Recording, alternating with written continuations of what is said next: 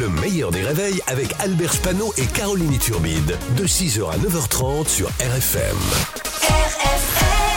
Limité à 80, Pascal Atenza. L'immense Oh. Pascal Atenza. Bonjour Pascal. Bonjour Albert, bonjour Caroline. Le grand Ah, Pascal Atenza.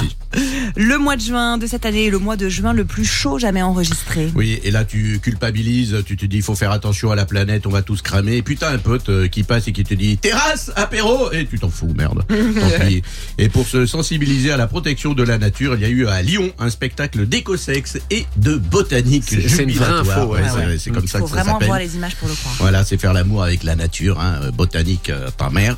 Euh, dans, dans une vidéo, on voit un homme nu euh, qui fait l'amour avec une salade. Je vous jure que c'est vrai. Mon choix se portera sur la frisée.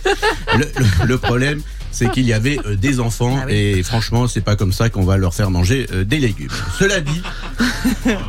Avoir aussi chaud en juin a provoqué des incendies euh, de forêt.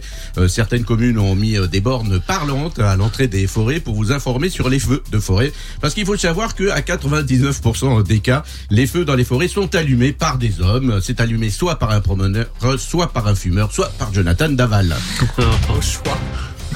Après une panne, des centaines de Parisiens sont restés coincés deux heures dans une rame de métro bondée. Oui, euh, autant vous dire que c'était le plus beau jour de la vie du frotteur de la ligne 4. Euh, C'était le 14 juillet.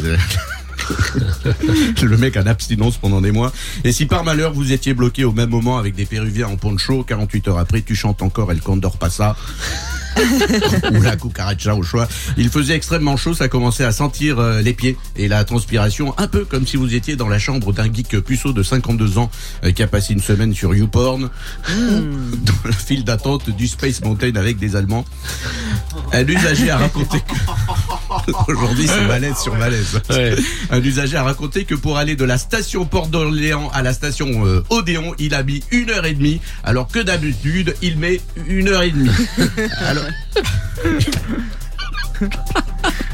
Alors, il faut dire que la RATP est gérée depuis quelques mois par Jean Castex.